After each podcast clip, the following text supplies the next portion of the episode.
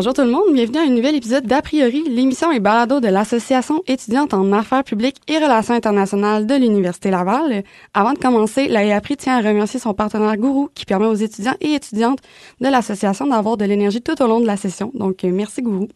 Lors du dernier épisode, j'ai parlé de l'aménagement urbain avec Paul et Samuel. On a parlé d'enjeux tels que la gentrification et même des enjeux euh, en lien avec la criminalité que peut causer l'aménagement urbain. J'en ai vraiment beaucoup appris, donc je vous euh, invite à aller écouter l'épisode dès que vous aurez le temps. Aujourd'hui, euh, on jase d'un sujet euh, qui prend beaucoup de place dans le cœur des Québécois. On change un peu de d'orientation euh, aujourd'hui, parce qu'aujourd'hui, on parle de hockey. aujourd'hui, je suis accompagnée de deux grands fans du Canadien, Justin Saint-Cyr-Chagnon et Olivier Saint-Louis. Bonjour les gars, comment ça va? Ça va très bien. Ça va toi? Ça va bien, merci. Dans le fond, euh, avant de commencer, euh, j'aimerais ça que vous vous présentiez. Euh, vous êtes qui, votre implication au Biapri, vos rapports avec le Biapri, dans le fond.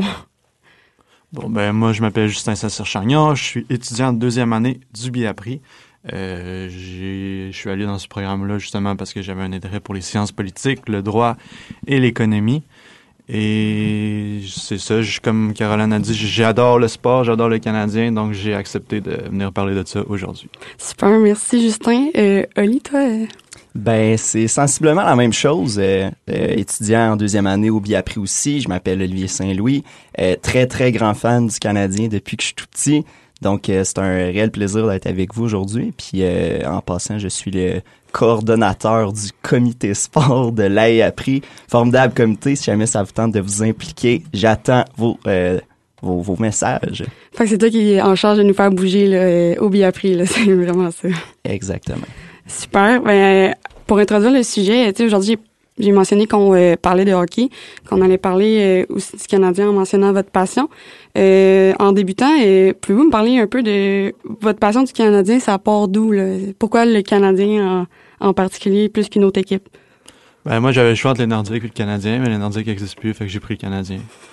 Non, mais sérieusement, non, c'est juste parce que depuis que je suis petit, euh, j'écoute le hockey. Mon père m'a transmis cette passion-là qu'il avait pour le hockey. Puis comme la plupart des Québécois et des Québécoises, ben je m'attache aux Canadiens. Je veux dire, c'est un symbole le Canadien. C'est pas juste une équipe de hockey. Je pense que tout le monde au Québec comprend que le hockey c'est une religion, puis euh, c'est ça a une place dans toutes les maisons euh, quand c'est la super soirée LNH le samedi. Donc euh, c'est pour ça que j'aime ben, j'aime le Canadien parce que je m'identifie à ce club-là, je m'identifie aux légendes qui ont fait partie du Canadien même si je les ai jamais connus, les Maurice Richard, les Jean Béliveau, les Guy Lafleur de ce monde. Donc j'ai toujours aimé le Canadien, mais c'est sûr que depuis les dernières années j'ai été assez déçu comme la plupart des partisans, mais ça c'est une autre histoire. Donc euh, ça part de là vraiment de mon enfance. J'ai grandi en écoutant cette équipe-là, j'ai pleuré en écoutant cette équipe-là, j'ai ragé en écoutant cette équipe-là. Donc euh, aujourd'hui, euh, je partage l'opinion de bien des partisans comme quoi le Canadien ça commence à faire dur niveau fran au niveau de la, langue française, au niveau de la performance de certains joueurs, au niveau de la du repêchage qui a été fait durant les dernières années, tu sais, donc c'est ça. J'ai été déçu durant les dernières années, mais je, demeure quand même un fan euh, du Canadien. Toi, Ali, c'est quoi? Euh, ben moi, je suis beaucoup plus optimiste que Justin pour la suite, mais euh, c'est pratiquement c'est pratiquement un copier-coller. Là. mon père aussi m'a transmis cette passion-là dès mon plus jeune âge. J'ai des souvenirs de quand j'étais en première année, d'avoir écouté ça, ben, d'écouter le Canadien avec le printemps à lac. Je sais pas si Justin euh, a la même chose.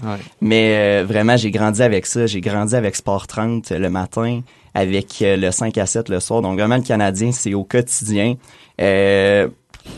Je veux dire, maintenant, pourquoi j'aime le Canadien? Ben, comme Justin dit, il y avait les Nordiques, le Canadien. Moi, ça n'a jamais été question des Nordiques. Ça a toujours été le Canadien. Mais en tant que Québécois, ça vient vite, le Canadien, quand on, est amateur de hockey comme Justin a dit, c'est une institution euh, québécoise, puis c'est beaucoup plus grand que, que son sport. C'est au Québec, c'est c'est majeur là, le Canadien noir.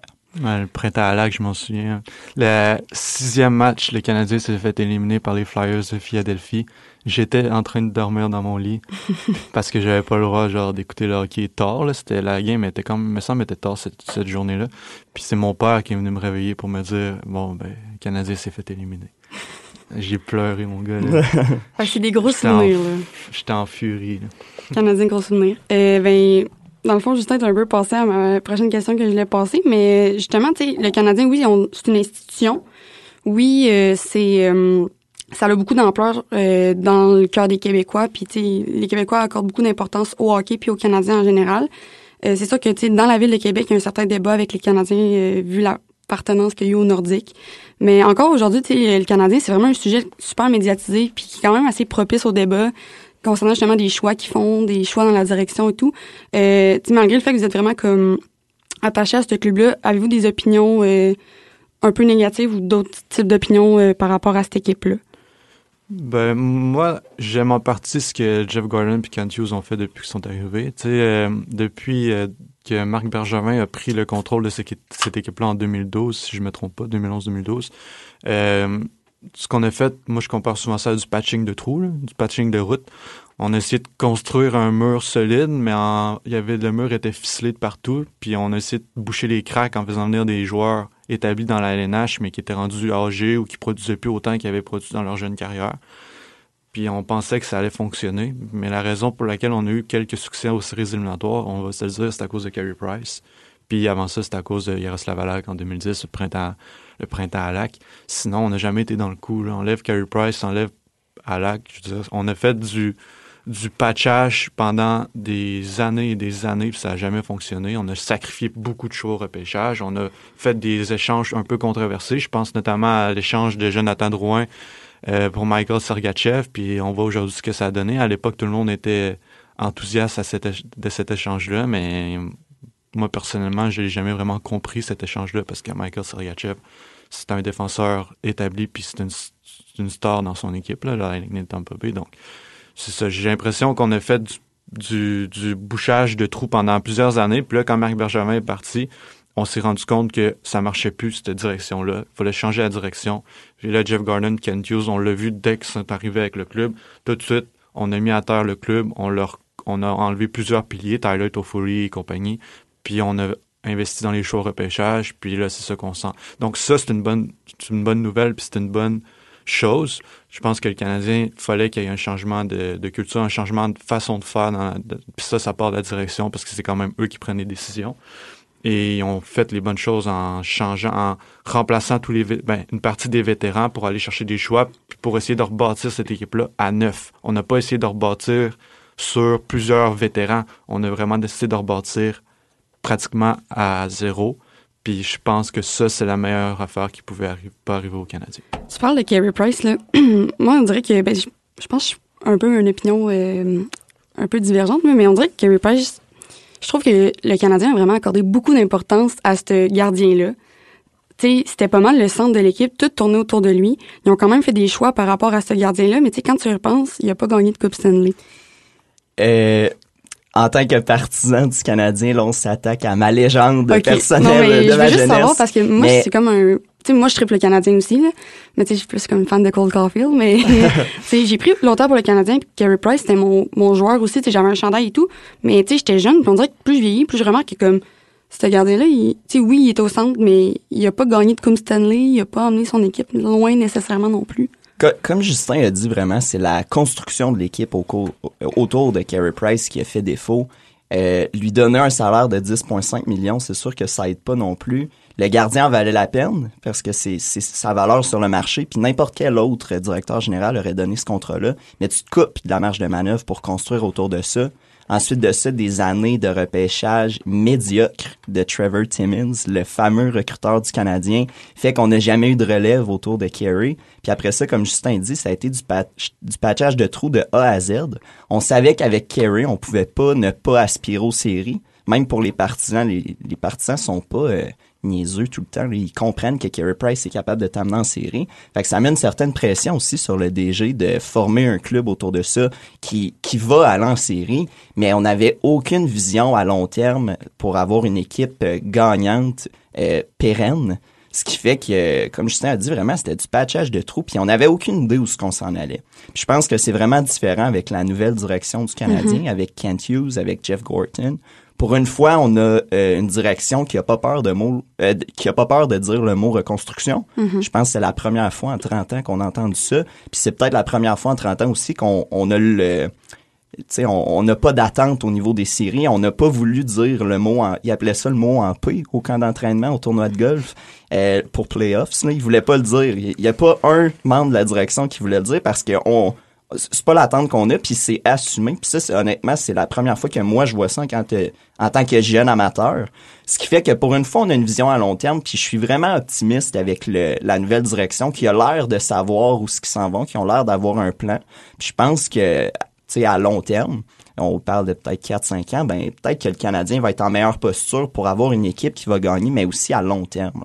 Mais je pense qu'il faut apporter certaines nuances parce que moi, Carey Price, au contraire, je trouve que c'était un des meilleurs moves que Marc Bergevin a fait durant sa carrière.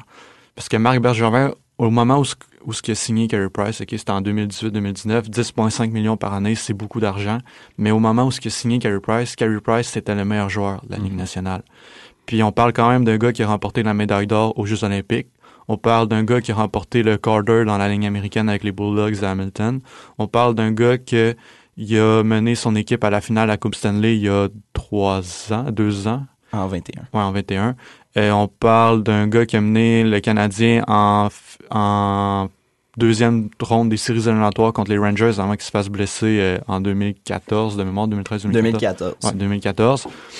Puis on parle aussi de quelqu'un que quand ils ont battu les Maple Leafs de Toronto en première ronde pour euh, se rendre ensuite en finale de la Coupe Stanley par la suite, c'est quand même 10,5 millions qui a arrêté un trio de quoi 30 euh, millions et plus.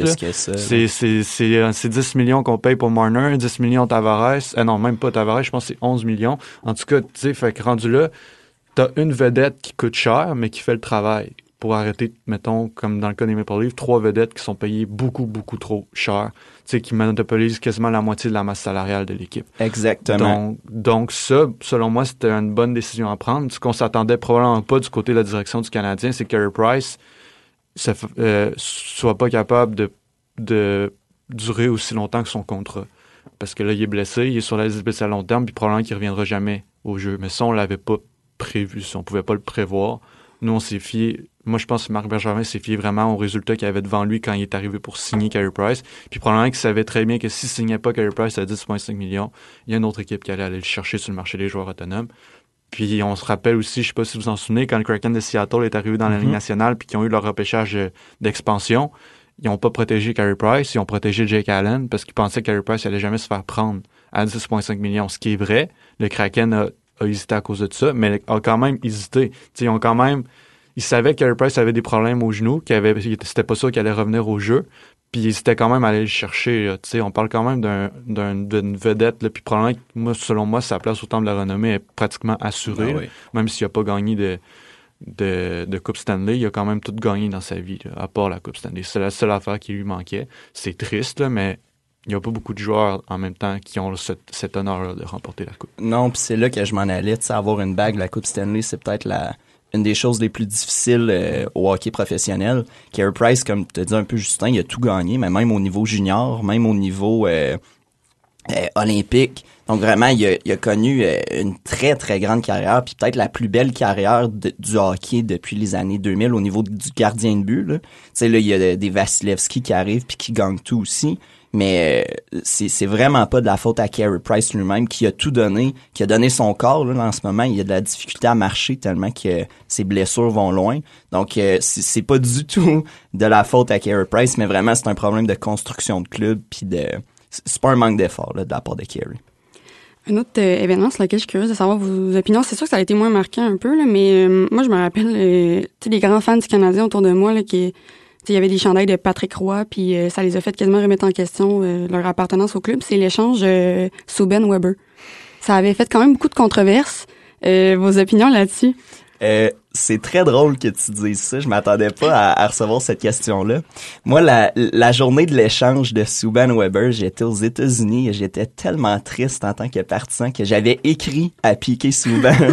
je lui avais dit, c'est euh, c'est vrai là, je suis 100% honnête. J'avais dit en anglais dans mon anglais du secondaire euh, très ordinaire. J'avais dit euh, ah, thanks for everything, bro. I'm so grateful. Good luck in Nashville. Mais j'avais tellement le cœur brisé parce que c'était une vedette là, flamboyante, Piquet Subban.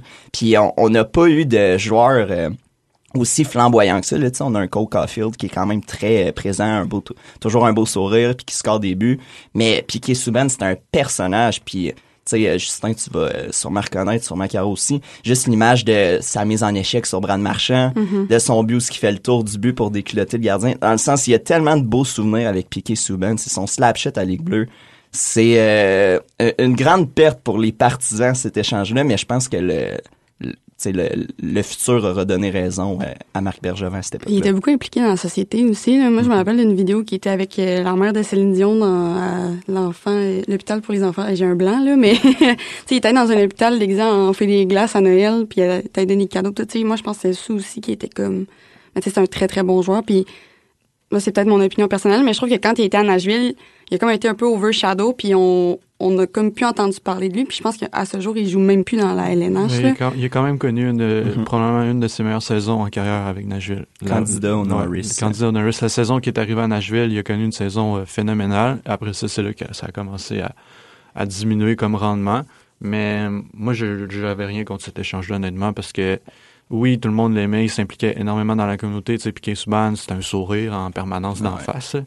Donc, euh, c'est un rayon de soleil pour euh, plusieurs partisans du Canadien, sauf que quand la chicane est pognée dans le vestiaire puis que ça commence à créer des divisions dans, au sein du club, t'as pas le choix de faire des les, de prendre des décisions, les décisions qui s'imposent, puis aller chercher un vétéran respecté comme chez Weber, qui est devenu capitaine par la suite du Canadien, puis qui a aidé le Canadien à se rendre en finale de la Coupe. Moi, je pense que ça a été une bonne décision. Je, je pense que c'est ce recul-là qui me manquait quand j'avais 15 ans et que j'étais euh, malheureux là, de cet échange-là. Ouais, c'est sûr que, tu quand à- t'as une appartenance à une équipe, tu c'est difficile de, de laisser aller, mettons, des joueurs. Puis c'est sûr que, tu t'as des, des opinions un peu biaisées. là. Tu je me rappelle avant qu'il, cet été, avant qu'il signe Caulfield, justement, pour euh, 8 ans, je pense. 8 ans, 7 ans? 8 ans. Euh, et, tu sais, je- je voulais vraiment là, qu'il re-signe. Puis la journée qu'ils l'ont signé, j'ai mis mon chandail fièrement à la job. Puis, tu sais, j'étais vraiment contente puis tout. Fait que c'est sûr que, tu sais, ça fait qu'on a des opinions un peu, un peu biaisées. C'est pour ça aussi que je voulais avoir vos opinions, justement, sur... euh, ces échanges-là. Euh, sinon, quand même, les Canadiens, euh, on en parlait avant l'enregistrement, tu sais, ça l'a- ils ont quand même une pas pire saison. Je pense que cette année, euh, tu sais, c'est pas, euh, c'est pas euh, alarmant no- nécessairement, mais tu sais, je pense qu'ils ont quand même un beau début de saison. Là. Moi, personnellement, j'avais gagé 20 avec un de mes amis qui allait finir entre le 25e puis le 32e rang. Hum, mon Dieu. Ouais. Mais puis là, ils sont en train de me faire perdre 20 Mais la saison est pas finie, donc j'ai encore espoir de me faire 20 Mais non, mais en tant que partisan du Canadien, oui, c'est encourageant de voir ça. Là. On, on s'attendait à une autre saison difficile, puis on voit que ben, en fait, c'est un peu comme l'année passée. C'est un peu une saison en dents un peu. Euh, on voit qu'à chaque match, ils donnent, ils se battent un peu. C'est rare les parties. Je pense pas qu'il y a beaucoup de parties qu'on peut compter sur, les doigts d'une main ou ce qui ont littéralement abandonné. Là. Ils se sont toujours battus dans les matchs. Ils, ont trouvé le moyen de rester un peu dans les matchs à chaque fois. Puis ça, je pense qu'on peut attribuer ça notamment à Martin Saint-Louis qui amène une espèce de nouvelle identité au club. Hum, Puis ça, c'est encourageant de voir ça parce que s'ils continuent sur à ce rythme-là, on s'entend qu'il y a des chances que ça arrive sont assez minces parce que souvent, rendu à la période des fêtes, c'est là que ça commence à frapper un mur parce que là, après, on, se bat pour, les séries éliminatoires. Puis on- je pense qu'on s'entend que le Canadien ne fera pas les séries éliminatoires cette année. Donc, c'est encourageant de voir qu'il y a une progression. Maintenant, c'est de savoir à partir de quand la progression va être un peu plus fulgurante. Moi, j'ai l'impression que ça va être, ça va stagner à ce niveau-là encore peut-être deux, trois saisons. Je m'attends pas à ce qu'il y ait une progression fulgurante, à moins que euh, certains sports du Canadien connaissent vraiment un développement majeur, mais je m'attends pas à ce qu'il y ait une amélioration euh, remarquée au cours des prochaines saisons. Mais oui, c'est encourageant que ça augmente un petit peu. Si on suit le barème, le Canadien, depuis que Martin Saint-Louis est arrivé, regagne un peu en, en, en combativité. Puis ça, c'est le fun pour les partisans, c'est le fun pour l'organisation, parce que ça fait vendre des billets, puis ça fait bien paraître le club. Tout à fait, ça, ça fait que les partisans ont quand même espoir d'aller voir un bon spectacle au Centre Bell. À, à chaque soir, ils- en tout cas, pas à chaque soir ils vont être là parce qu'ils vont connaître des déjeuners encore. C'est un jeune club qui est juste pas là. Mais euh, au moins, tu, tu peux t'attendre à ce que le Canadien soit dans la partie. Euh, Puis c'est le fun que Justin dise le mot progression parce que c'est le mot qui est sur toutes les lèvres, autant euh, dans les médias que dans la direction du club. On veut voir une progression. Pourtant, euh, si on est à pareille date l'année dernière, le Canadien avait une victoire de plus qu'il en a en ce moment. Là, c'est sûr qu'on a des joueurs importants comme euh, David Savard, comme Kirby Dack qui sont blessés. Mais euh, la progression, j'ai hâte de voir. Tu sais, Justin dit que ça va peut-être stagner durant deux, trois ans. J'ai vraiment hâte de voir comment qu'on va justifier des augmentations de prix au Centre Bell quand il y a peut-être, quand il y aura peut-être pas de progression comme ça. Il y a des jeunes qui progressent. Là, on a des euh, Caden Goulet qui euh, nous montrent vraiment qu'il valait la peine. euh, d'être repêchés euh, où, où ils ont été repêchés. Mais au plan collectif, je pense que cette progression-là va prendre beaucoup de temps. Puis je suis très content d'avoir un Martin Saint-Louis qui amène une toute autre dynamique que des euh, Claude Julien ou des Michel Terrien, autant euh, en euh, point de presse qu'à l'entraînement. Il y a une nouvelle... euh, Martin Saint-Louis, c'est très divertissant, ses points de presse, là, ça, je l'avoue. C'est très euh, dynamique. c'est très dynamique. Mais sais, tout ça pour dire qu'on a une nouvelle vision, mais sur le plan de jeu collectif, euh, j'ai hâte de voir cette progression-là parce que là, je pense qu'on sur un niveau individuel, les joueurs progressent, mais il va falloir une vraie chimie de groupe. Puis, euh, tu sais, l'entraîneur Martin Saint-Louis va devoir lui aussi progresser parce qu'il n'a aucune expérience ou presque dans la Ligue nationale. Puis lui aussi est en apprentissage. C'est vraiment un groupe en entier là, qui, qui grandit ensemble puis qui éventuellement va peut-être performer. Donc là, on parle vraiment de comme le Canadien maintenant, mais tu sais, le Canadien, je pense que, ben pas je pense, en fait, ça fait une éternité que ça existe. Euh, pour ceux qui ne savent pas et qui nous écoutent, le Canadien, ça part d'une opportunité d'un homme d'affaires ontarien que euh, dans les années euh, 1900, que lui, euh, il a remarqué la rivalité francophone-anglophone euh, à Montréal. Puis lui, il voulait profiter justement de cette riva- rivalité-là, pardon, pour euh, justement faire de l'argent et bâtir un club. C'est comme ça que le Canadien a été créé. Euh, traditionnellement, euh, traditionnellement, les Canadiens, c'était la seule équipe francophone de la Ligue, euh, à part les Nordiques, comme on a euh, nommé euh, au début de l'épisode. C'est vraiment un symbole de l'existence et de la résistance des Canadiens français face à l'ang- l'anglicisation. C'était ça vraiment comme l'idée de départ. Puis les joueurs de la Ligue devaient automatiquement être francophones pour pouvoir jouer dans cette équipe-là.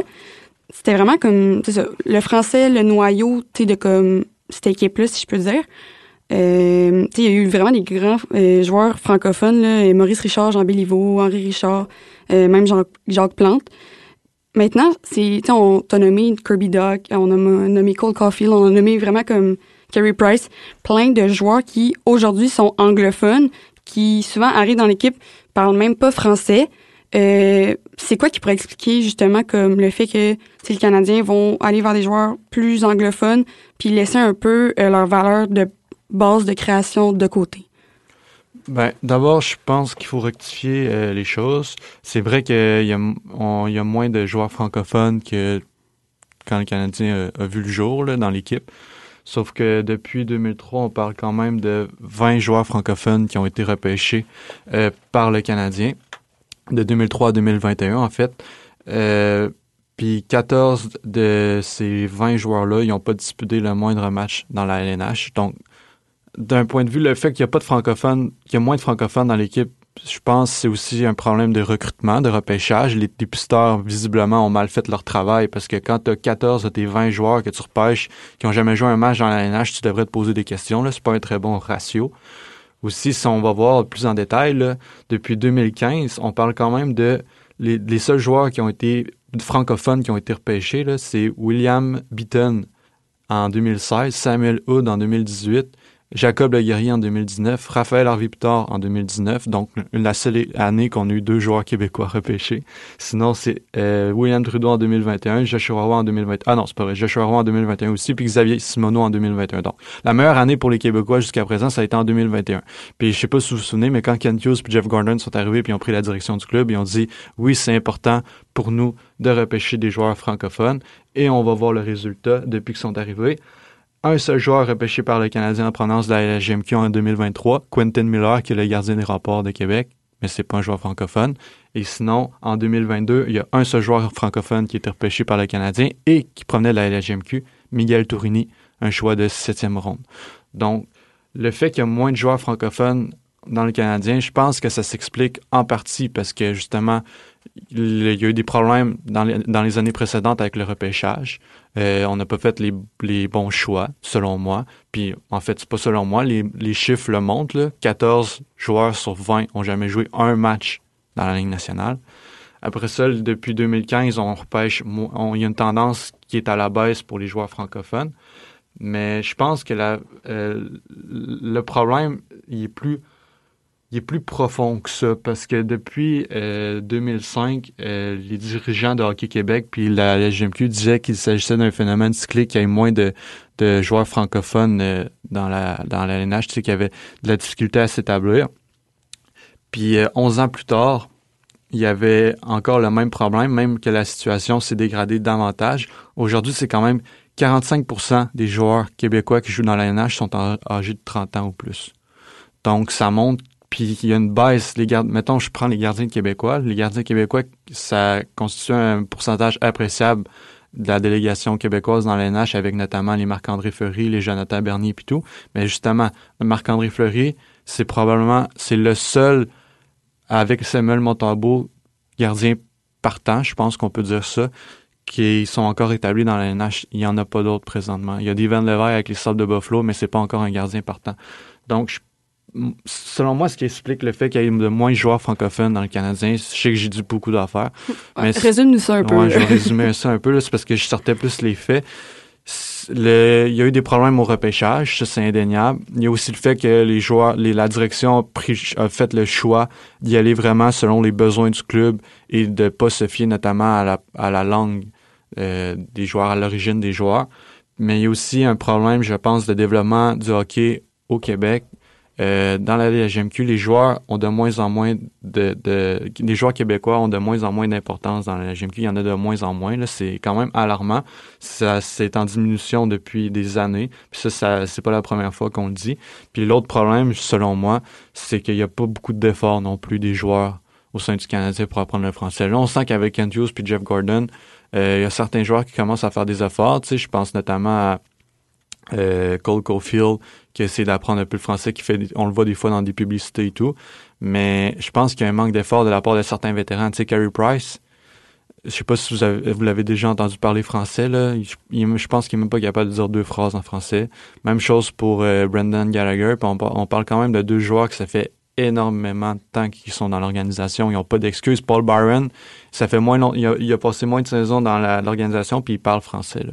Donc, je, le, Canadien, je crois, donne des cours pour apprendre la langue française à ses joueurs, mais je pense qu'il y a quand même un manque de volonté des joueurs. Puis rendu là, on pourrait déborder en parlant du phénomène de l'anglicisation à Montréal et tout, mais là, ce serait un peu sortir du sujet. Mais là, moi, le problème, au niveau du repêchage qui a été fait dans les dernières années, euh, avec euh, Trevor et Marc Bergevin.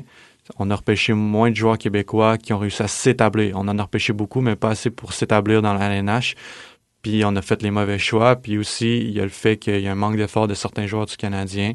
Puis depuis que Ken Hughes et Jeff Gordon sont arrivés, il n'y a pas beaucoup de joueurs québécois qui ont été repêchés non plus.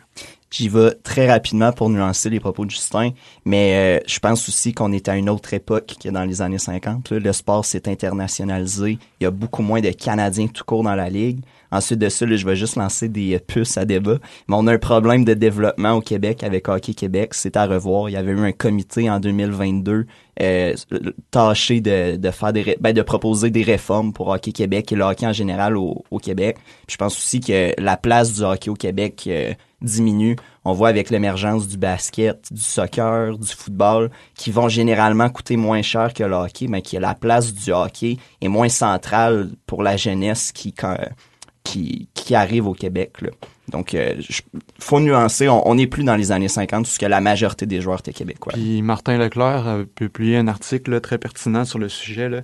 Ça, fait quand même, ça, soulève des, des, des inquiétudes. Au tournant des années 2000, on retrouvait plus de 70 hockeyeurs québécois qui gagnaient régulièrement leur vie dans la LNH.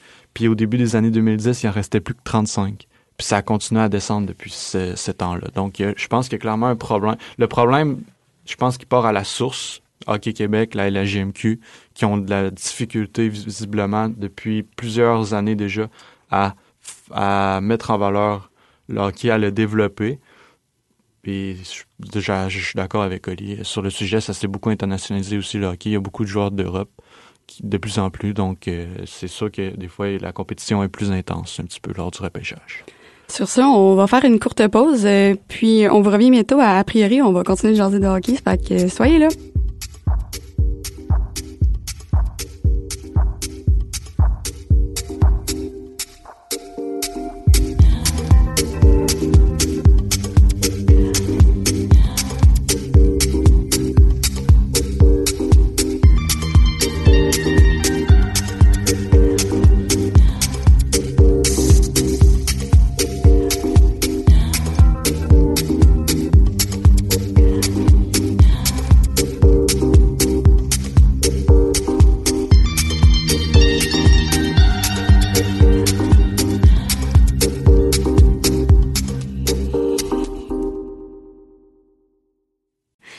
Vous êtes de retour à A priori, euh, l'émission et balado des étudiants et étudiantes en affaires publiques et relations internationales de l'Université Laval. Je suis toujours accompagnée de Justin et de Olivier euh, qui nous parlent euh, du hockey et de leur passion pour le Canadien.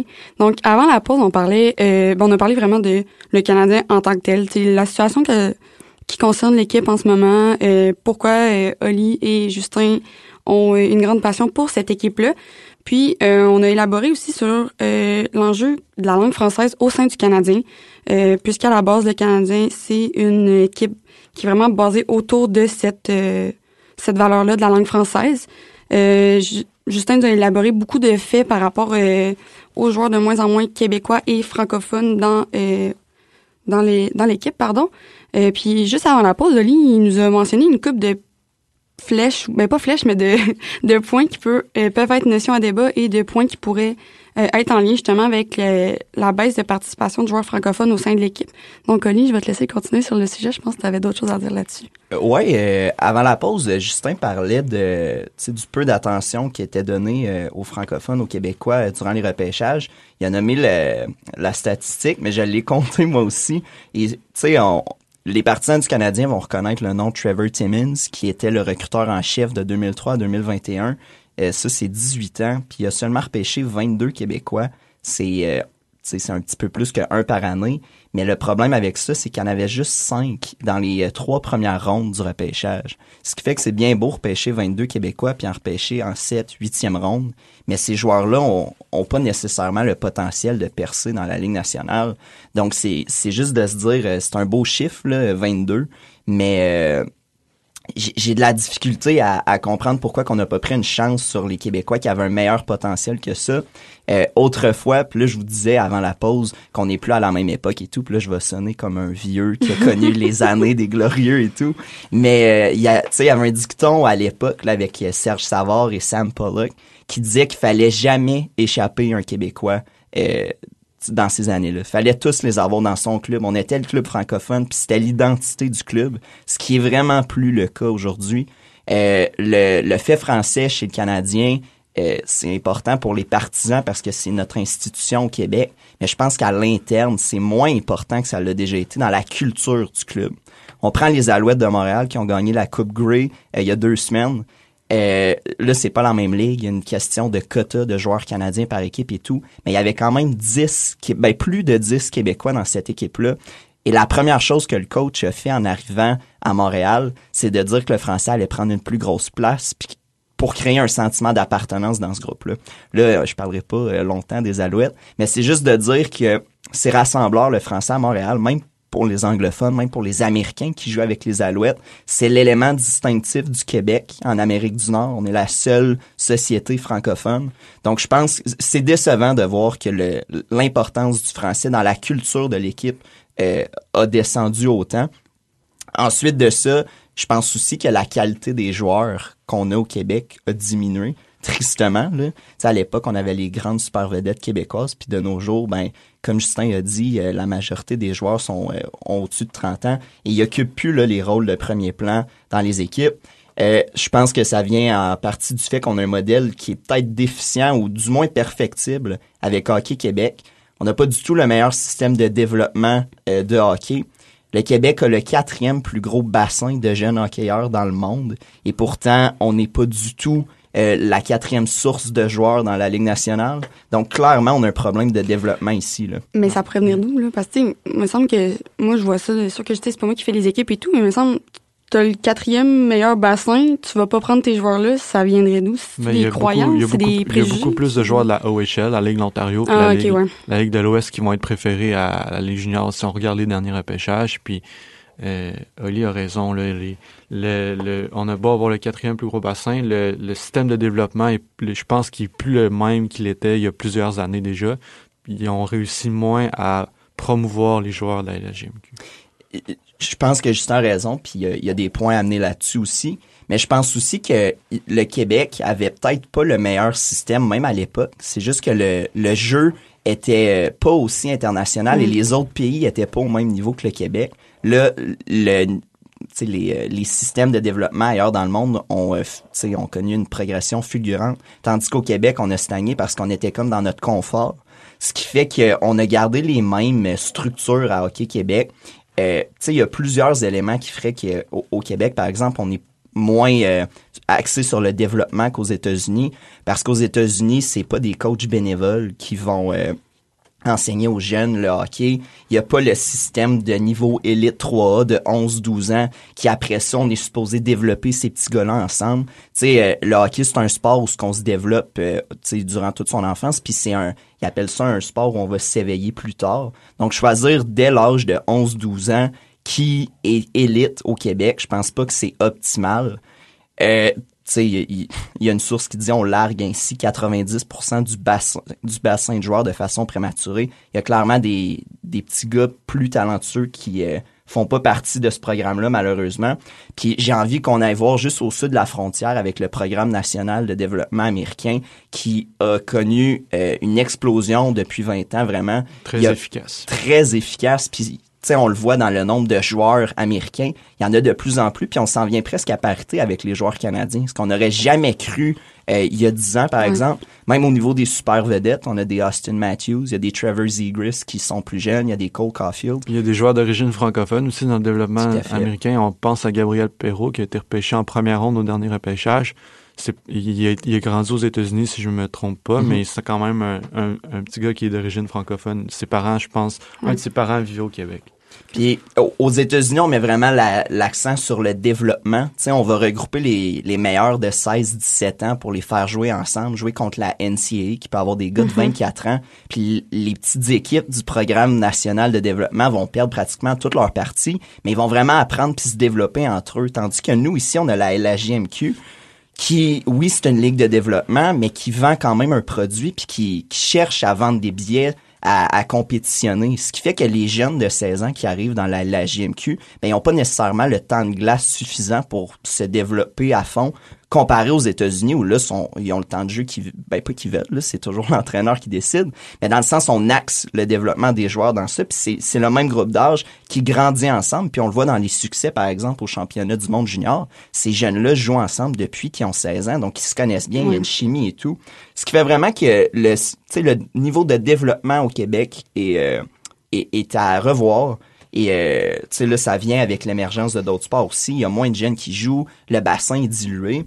Puis euh, tu sais, je- J'en parle quelques secondes, là, mais il y avait même eu une commission du hockey au Québec, comme j'avais dit tantôt, en 2022, qui avait été demandée par le premier ministre lui-même pour l'objectif c'était de redonner ces lettres de noblesse à notre sport national. À la GMQ surtout aussi. Exactement. Donc euh, vraiment, euh, c'est euh, c'est un programme Hockey Québec qui euh, qui avait fait ses preuves dans le temps, mais je crois qu'il est à revoir là, de nos jours. là. Dans le fond, je comprends. On s'est fait rattraper par Exact. le temps. On avait un modèle qui fonctionnait, mais on a pensé que ça allait fonctionner. Fait on est comme resté avec la formule gagnante. Mais tu sais, c'est plate à dire, mais tu parles de développement depuis tantôt. Puis moi, quand je pense à développement, je pense vraiment à entrepreneuriat. Puis l'entrepreneuriat, c'est jamais stagnant. C'est tu veux mettre ton entreprise euh, euh, voyons, en faillite, c'est la meilleure manière de stagner. Fait je pense que c'est vraiment comme on s'est fait rattraper par le temps de ce que je comprends. Autre chose que mais, il m'a popé comme question, là. Euh, tu sais, tu parles de développement, puis que notre développement, il, est- il est pas pareil. Là, Tu on a parlé de, tu sais, comme un développement plus arriéré.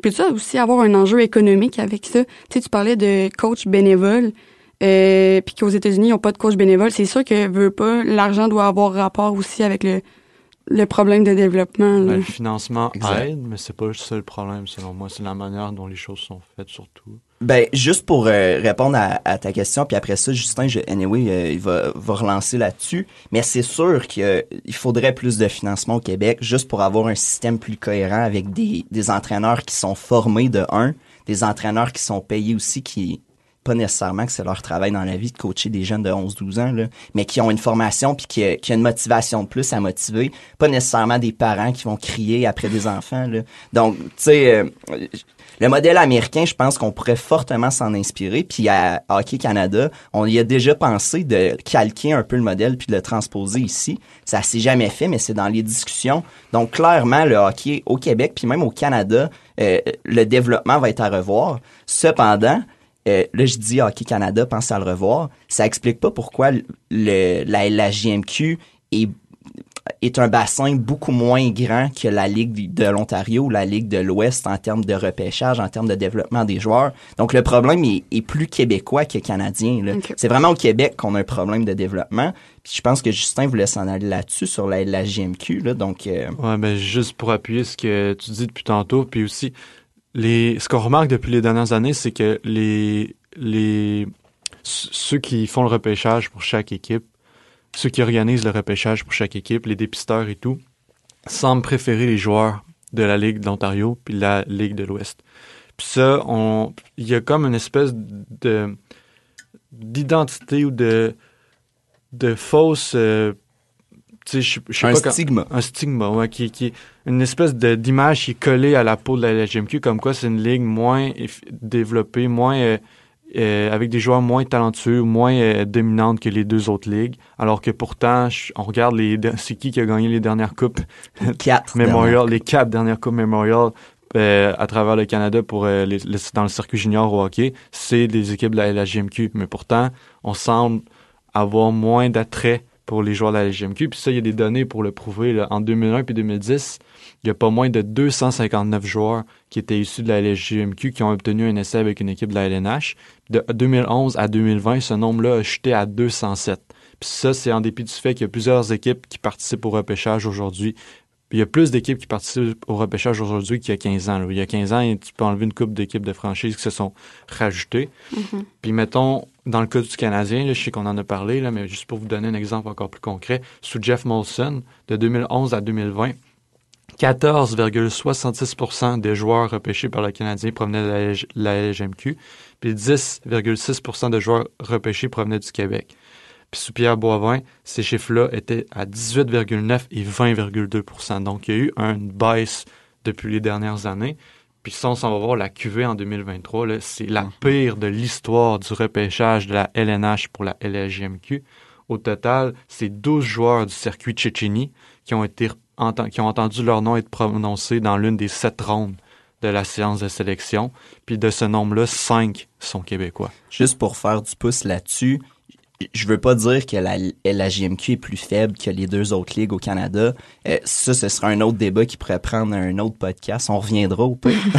Mais euh, juste pour expliquer peut-être des facteurs qui feraient que la ligue serait moins forte. Premièrement, on a le plus petit bassin de joueurs au Canada en termes de population. La, la JMQ, c'est le Québec, les Maritimes. On parle de 9 points quelques millions de personnes, tandis qu'en Ontario, ça va être au-dessus de 11, puis dans l'Ouest, ça va être au-dessus de 11 premier aspect.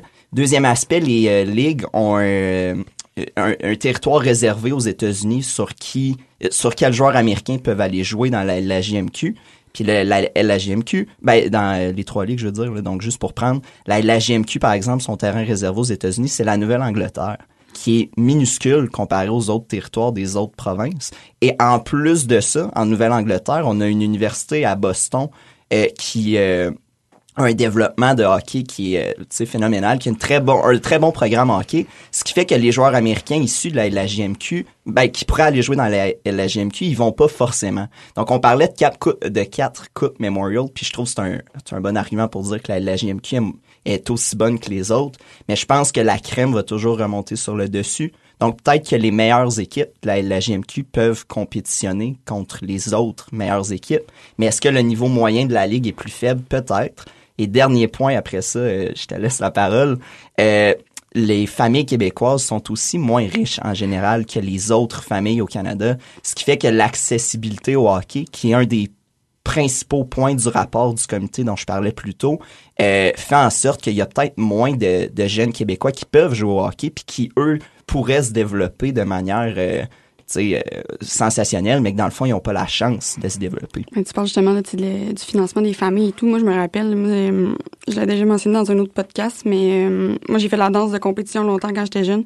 Puis je me rappelle, la propriétaire du studio où je dansais a déjà dit, je trouve ça remarquable les parents qui payent leur, pour que leurs enfants puissent avoir des cours de danse puis faire de la compétition. Je trouve ça remarquable parce qu'elle dit, dans, dans la vie, il y a comme deux sports que je trouve ça n'a pas de bon sens de payer pour, mais je trouve ça remarquable, c'est la danse puis c'est le hockey. Le hockey, c'est vrai, ça coûte cher. Puis justement, euh, quand je faisais mes, mes, petites recherches sur le Canadien, euh, dans le temps, à Montréal, il disait que euh, il y avait une autre équipe là avant, euh, c'était les Maroons, je pense, ou en tout cas c'est une autre équipe. Là. Dans le temps. Puis euh, ben, c'est qu'elle n'existe plus. Ouais. Puis euh, je me ben, dans les dans les articles que je lisais, ça disait que avant à Montréal, avant le Canadien, il y avait les Maroons qui étaient une équipe simplement anglophone. Parce que avant, tu sais, c'était pas un sport que tous les Québécois pouvaient comme se rattacher à parce que c'était justement un sport plus associé à un sport de riches. Puis c'est pour ça que c'est les anglophones qui le faisaient parce que c'était c'était dispendieux. Puis je pense qu'encore aujourd'hui, c'est un enjeu. Le hockey, ça coûte cher. L'équipement, ça coûte cher. C'est ça te prend pas juste euh, des patins puis un bâton. Merci bonsoir. C'est c'est un habit complet puis ça s'use vite, surtout quand tu joues plus et tout. Fait je pense aussi que c'est vraiment un enjeu qui fait en sorte que c'est plus difficile justement le français. Puis il y a un autre point aussi qu'on a remarqué, mais tu sais, moi je suis une grand fan des remparts, là, puis l'an dernier justement on suivait ça vraiment euh, intensément les remparts, vu euh, où ce qui s'en allait avec la Coupe du Président puis la Coupe Memorial. Puis tu sais, les deux joueurs comme, ben il y avait pas mal tous les joueurs qui étaient comme sous les projecteurs, mais deux joueurs vedettes, tu sais, c'était Malatesta puis Gaucher. Bolduc aussi. Oui, mais tu sais, ce que je veux dire, c'est que Malatesta, genre, pendant ses, ses entrevues, il avait de la misère à parler en français c'était Gaucher qui faisait pas mal la traduction pour lui et tout. Puis je pense aussi que comme ça en lien un peu avec le fait que comme on a eu un petit bassin, je pense que la LGMQ a pas le choix de faire avec des joueurs anglophones parce que sinon je pense qu'il y aurait pas assez de joueurs me trompe-tu? Ben, ben, juste pour euh, rebondir là-dessus, quelques secondes après, Justin, je te laisse la parole.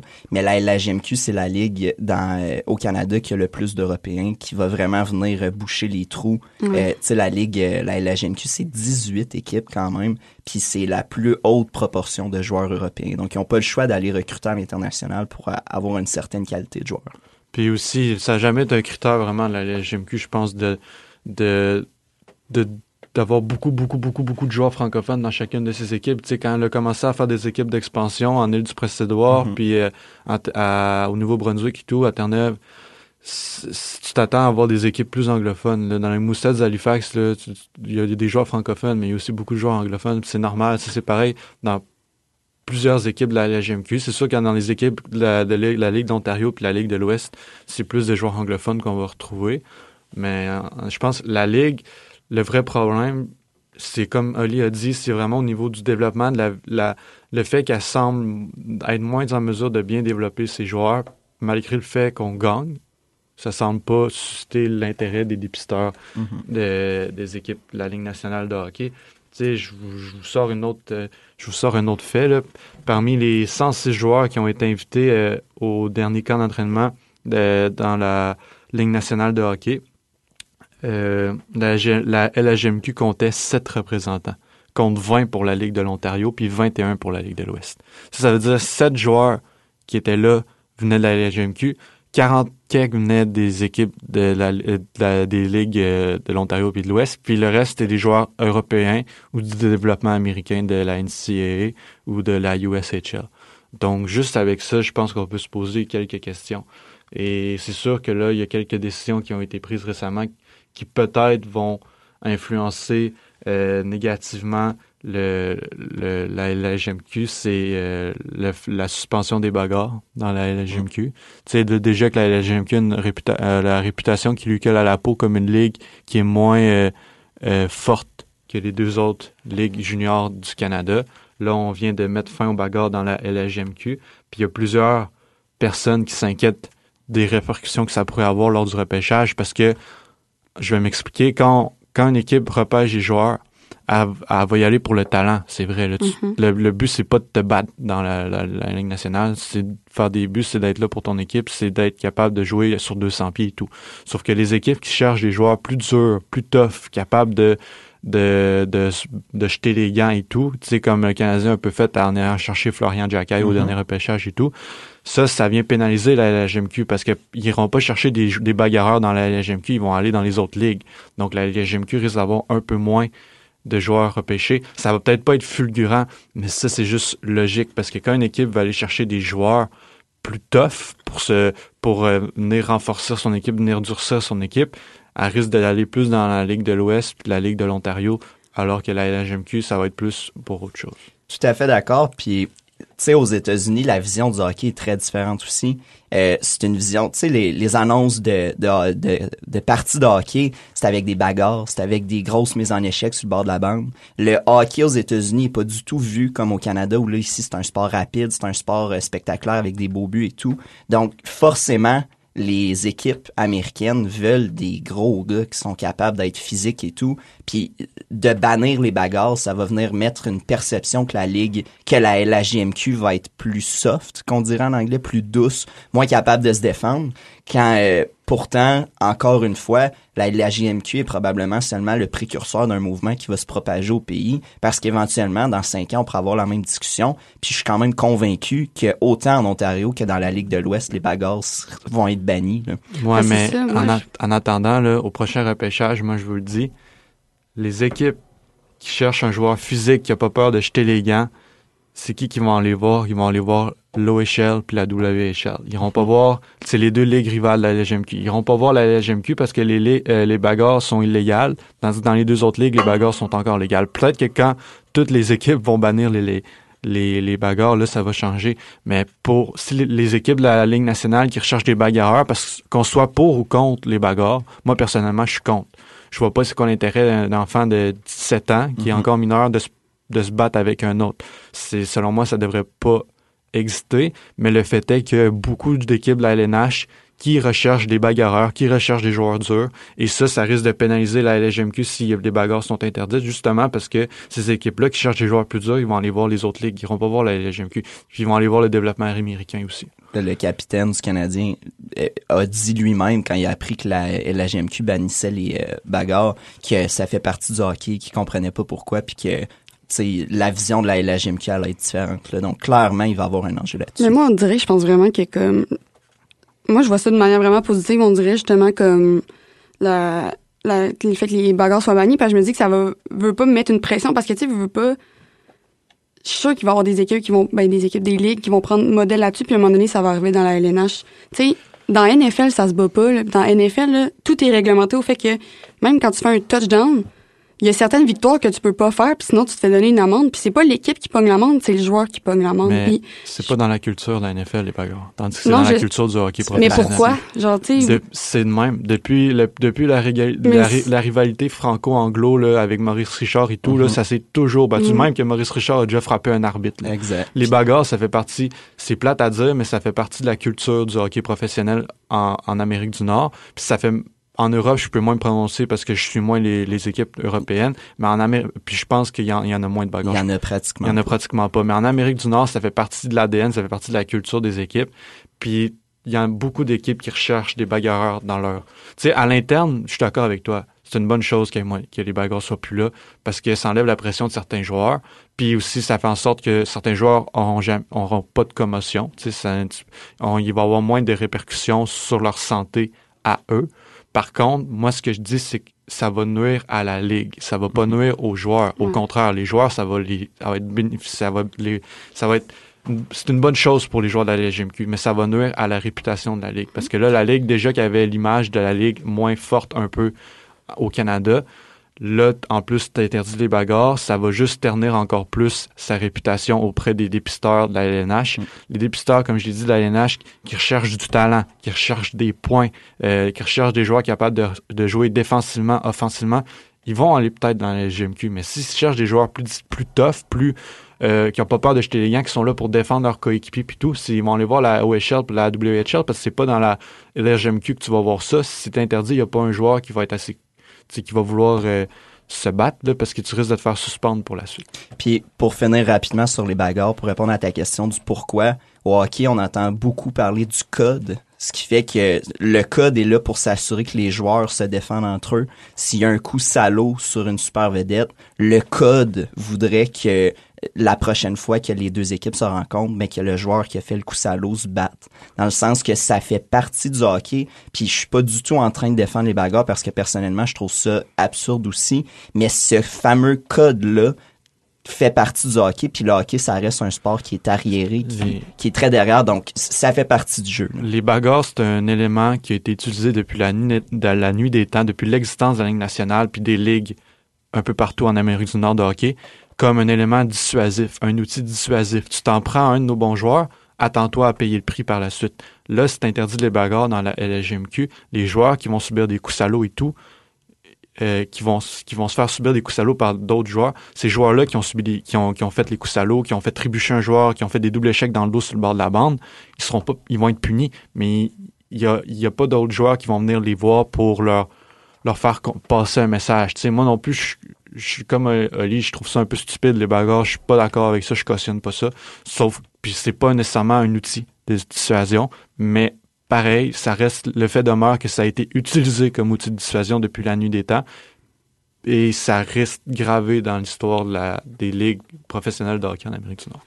Euh, en terminant, là, euh, parce que je pense que veut pas, tu sais, comme on en parle depuis depuis un petit bout, le fait que il y a moins de joueurs francophones justement au sein du Canadien part principalement de la LHGMQ.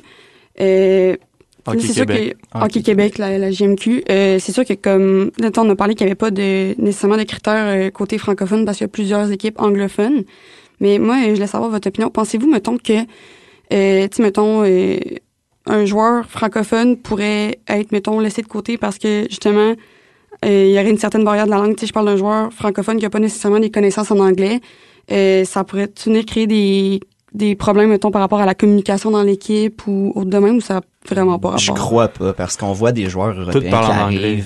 Exact. Tout, de, Toutes- de toutes les base, équipes parlent en anglais. tout ligues. en anglais. Même dans les ligues juniors, même dans les ligues juniors au Québec, en Ontario, puis dans en l'Ouest, ça, se- il y a beaucoup, beaucoup de coachs qui parlent juste en anglais. Mais en plus de ça, on voit des joueurs européens qui arrivent ici, comme Slavkovski, notre premier choix, euh, pas cette année, l'an dernier, qui parle un anglais qui est cassé complètement. Donc, je pense pas que la barrière de la langue vient jouer quelque chose. Puis même en Hockey Canada, euh, je pense pas qu'il y ait forcément des barrières pour les francophones. Là, Justin, je te vois réagir, mais je pense vraiment qu'on est dans un mode de, on donne peut-être pas les mêmes chances, le même temps de glace et tout, mais je pense que le, pro- le problème vient beaucoup plus loin que seulement la langue. là. Mais ouais, il y a, le problème, est- il il- la, la langue, pour répondre à ta question, ça peut jouer pour certains joueurs qui parlent pas anglais, qui parlent pas français, mettons qui viennent de Russie, qui parlent, tu sais, qui ils sont russophones à la base.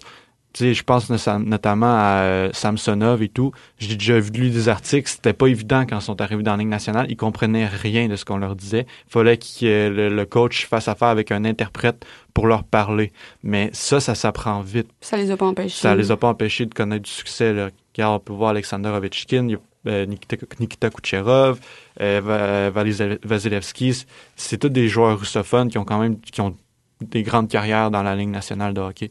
Donc, ça peut jouer quand tu arrives dans la ligne nationale, quand tu es jeune, mais ça prend pas de temps que tu t'habitues vite, je crois.